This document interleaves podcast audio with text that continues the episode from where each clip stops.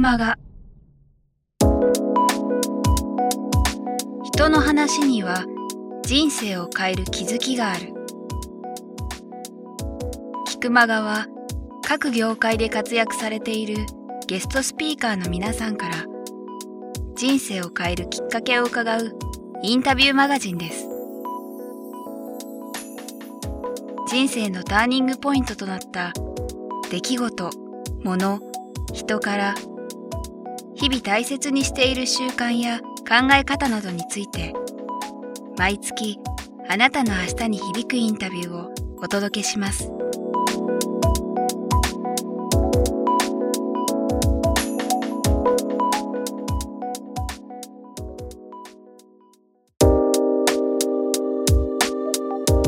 そんな体調がその、まあ、人生で一番大切にしている考え方言葉習慣何でもいいんですけど何一つそこもこれは多国籍ツアーをずっとこの29年間独立する前からやってたら29年間やってるんだけどなぜこの多国籍ツアーというものを飽きずにやれてるのかっていうのが、まあ、最近座右の銘として使ってるのが、アウト・オブ・コンフォートゾーンっていう言葉なんだけど、はい。まあ、誰もがもう心の中に持ってる安心安全領域からちょっと出ようぜっていう、はい。えー絶対帰る場所っていうその安心できる場所っていうのは必要だけどそれが家族であったり友達だったり恋人であったりっていうのはもちろんいた方がいい。はい。でもそこずっといるとこう分かんなくなっちゃうじゃん、うん。それこそ感謝できなくなっちゃう。はい。当たり前になっちゃう。でも当たり前じゃなくなるのは出た時だよと。アウトする時だよと。だから時々出ようよ。うんはい。だから帰る場所も必要だけど行く場所も必要じゃん人には、行く場所にちょっとちょっと出るから例えば日本出るから日本の良さが分かるんであって、本当に自分の身の回りにこんだけ大切な人がいたんだとかっていうのは、はい。その人たちから離れないと分からないっていう、はい。だからそこにこう例えば初めての体験が待ってるわけで,、はい。で初めての体験ってきっと失敗もするじゃん。失敗にねそれこそエジソンじゃないけど失敗はもしかしたら実験データかもしれないし、はい。ね、一つデータが増えたから違うことやりゃいいじゃんみたいなぐらいに開き直ってはい。ひたすらやってるやつが結局一番失敗したやつが一番成功すると思ってるんでそこに成長の目とかがあるからそれは絶対居心地がいいからっつって、はい。コンフォートゾーンにずっといる人には多分味わえないことだと思う。なかなか簡単に手に入らないものだからこそね。価値があるものだと思うからやっぱそこはへこんだら思いっきりへこんだ方がいいし本当こう思いっきりジャンプするのにね思いっきりかがんだ方がいいって誰か言ってたけど本当そういうもんだと思うから思いっきりへこんだ人の話ってまたネタになるし俺も散々ネタにして生きてるから最近のさ旅なんかもうトラブルがあるとみんなネタにしてるからネタありすぎて最高12時間ぐらい喋ったことがあって。じゃあ今日はまず序の口ということで。全然もうストーリーだらけっていうかネタだらけっていうか失敗だらけだから。でもその失敗も面白いんだよね。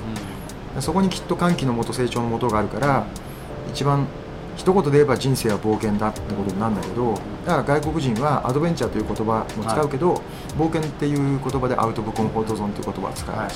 だから俺の一番大切にしてるのは、はい。アウト・オブ・コンフォートゾーンかな。なるほど。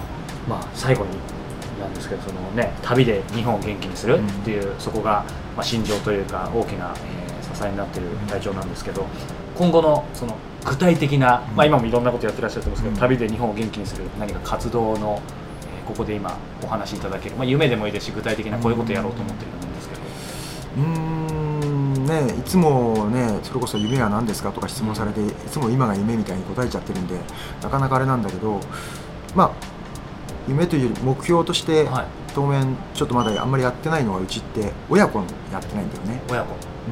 うん、親子ツアーってものをままだ、まあ、何回かははい。国内で1回だけ四万十川親子カヌーっていうのをまあ自分がちょっとあまりにも娘たちと あの過ごす時間がなかったなるほど。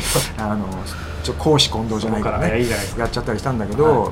海外がないんだよね。はい。海外をちょっとやろうかなと思ってるのがこの実はジープと、ジープ島。うん、ジープ島っていうと島があるんですか僕全然知らなくて。そう普通の人知らないよね。はい。どこの国かもほとんど分かんないと思うんだけど、はい。あのまあ、行き方としてはグアム経由で行くんだけど、はい。ミクロネシア連邦という国があって、はい。まあ、その中にトラック環礁トラック諸島っていうのがいっぱいあって世界一の環礁なんだけど、まあ、サンゴ礁で囲まれたような公園になっていうのね。ここに、まあ、トラックだからっていうんでジープってつけたたまたま島を開拓した人が日本人、ここに写ってる吉田博さんっていう人あがねほんです。55歳独身のおっちゃんが作った、はい。まあ、島を開拓してで日本人だけを受け入れるみたいなことを15年前からやら始めて15年前からやってる割にはしまあ知らなくてで偶然この本をはい。あのある飲み屋でこう持ってたおじさんがいてはい。それがこのフォトグラファー宮地岩根さんっていう人で、はい。でサインまでもらってたのがお互いにあんまりベロンベロンに酔っ払ってたんでよく覚えてないっていう これは6年前か7年前はい。の出来事で、うん。じゃあ今度この人が回答した吉田博さんなんだけど、はい。吉田さんがなんと旅する白馬に出てきてえ飲みに来た。ーはい。で俺のブログとか読んで、うん。隊長と一緒にぜひ一緒にやりたいとはい。言ってきてくれてはい。7月からあのやっぱり今までのと同じような感じで一人一人、い。わはいゆる独身男女が多いんだけど、うん。を送ることをやり始めて、はい。もう無人島を貸し切るって昔からの夢だったんだけどそれがもう早くもまだちょっと貸し切るとこまでは行ってないんだけど、まあ、今いっぺんに出しちゃったら、はい。4ヶ月分いっぺんに出したら4ヶ月分全部ずっとまばらに申し込みがあるみたいな 悲しい現象になっちゃったんだけど、まあ、でも無人島を貸し切る夢っていうのははい。多分実現できると思うので。でじゃあ春休みとか夏休みに親子で貸し切るっていうのをやったらはい。すごくいいんじゃないかな。と。そうかじゃあそれもそのうち。もうね直径34メートルだからね、はい。歩いて一周2分なのめちゃめちゃちっちゃいからこそ地球が丸いとかさ普段絶対感じないことが感じれる、俺50になって生まれて初めてこうなんていうの月の入りって見たもん。あはい。水平線に月が隠れてどんどん真上にあったやつがはい。起きるためにどんどんどんどんで西の方に水平線に消えた瞬間、はい。電気がないからう真っ暗なわけじゃない。んはい。半月だったんだけど半月でもポンって隠れた瞬間って真っ暗になるわけよりあ月の明かりって結構明るいんだよね、はい。真っ暗な中自然で見ると。それが隠れた瞬間ってすごくなる、ってことは星空がやばいわけ。なるほど。真っ暗になった瞬間に、それでまたもう一回ちょっと寝たら今度は同じ場所に寝てんのに外ではい。寝れるんだけど、うなんとこうあまりにもちっちゃすぎて蚊がいないボウフラが湧かない水たまりができない蚊がいないだから外で寝れるわけ。そうするともう一回寝たら今度は東の反対側の東の空から太陽が昇るのが同じ場所にいながら見れるわけ。あ地球が丸いって感じになるわけ。よそうかここはこの感覚って例えばちっちゃい中学生とか小学生が感じれたらいいですね。これは相当思い出に残ると思うの。で15年間吉田さんがこうやってた回答者がやってたことっていうのは15年間全く捕獲採集禁止にしてる一回もついてない、うん。どんなに飢えそうになってもこの島の周辺では漁をしてないわけ。どうなっちゃったかっていうといわゆる魚たちが逃げない。あ人を恐れない。なぜかサメだけが時々来るんだけどそのサメは人を襲わないサメでそのサメだけは人間が行くと逃げるという。あのちっちゃい魚たちは人をあんまり恐れないという。なんか不思議な島なんだけど。だからもうお友達状態だから、はうちの娘なんか、まあ、実は3月今年の春休みに家族4人で行ってるのね。えその時にもう娘たちがすごく喜んじゃって、もうお魚さん怖いとか言ってずっとトラウマになってて下の娘が海入るの怖がってたそれがあまりにも魚が友達状態だから、はもう海に入るのが好きになっちゃって、うん。もうこの回答した吉田さんに「パパ海が好きになったよ」って聞こえるように言ってくれて泣きそうになってたからね吉田さん。もうこの一言が聞けただけでも俺ここ島回答してよかったよとかっつって。やっぱ一言ですね。そうかそうか。じゃあ親子でのこれから増えていくっていう感じで、いやぜひ楽しみにしてます。あのね皆さんもこの地球探検隊の、えーホームページ、まあ、隊長のブログもね、はい。面白いのでぜひ読んでいただければと思います。ということで、えーここまでお届けしてきました、えー人生に響くインタビューマガジン「菊間が」えー今日は地球探検隊隊長、えー中村真一さんにお話を伺いました。中村隊長ありがとうございました、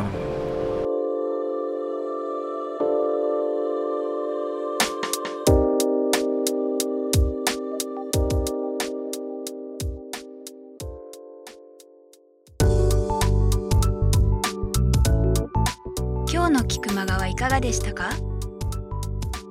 鳥越俊太郎さんや渡辺美樹さんら過去にお届けした120人以上のインタビューはすべてウェブサイトから無料でお聞きいただけます。URL は k i q m a g a c o キクマガ .com です。それではまたお耳にかかりましょう。ごきげんよう。さようなら。